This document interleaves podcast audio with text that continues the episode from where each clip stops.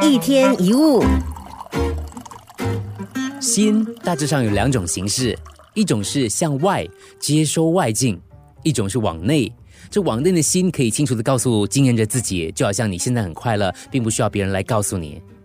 你无法感觉我的头痛，我也没有办法感觉你的头痛。你不能帮我快乐，我也无法帮你快乐。我们完全拥有自己的痛苦、自己的快乐和自己感受的责任。如果我们能够清楚明白这一点，我们就自由了。一直以来，很多人都有一种误解，以为我们的感受是来自于外在的，以为我们需要的某些东西，包括了认可、赏识、赞美、支持、爱，都是来自于别人，并以此来决定自己的感受。这样一来，我们就一直需要别人的感情施舍跟慈悲，因此常常落得失望、悲伤。有位弟子问师傅说：“为什么我们的悲伤感觉比快乐来的真实？”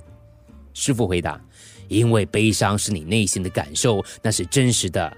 你的快乐不是你的，你的快乐依靠着别人。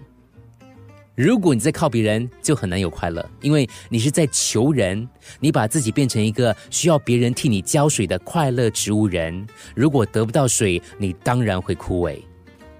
自己的感觉自己最清楚。”自己的快乐要自己求，想要活得快乐有尊严，就要学习不求人，应该反过来求自己。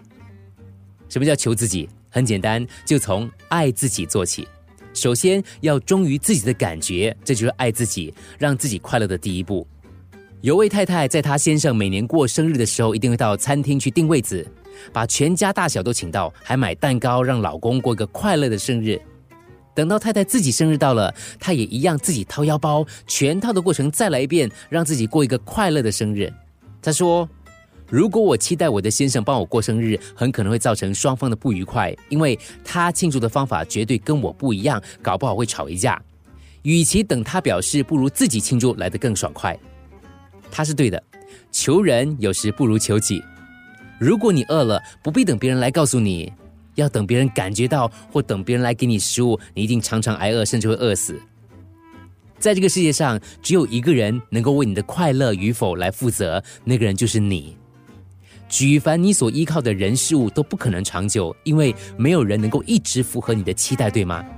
如果你的快乐必须依靠别人，你等于把自己交给了别人，你使自己变成了奴隶。换句话说，你让别人来操控你，那你怎么可能会快乐呢？一天一物。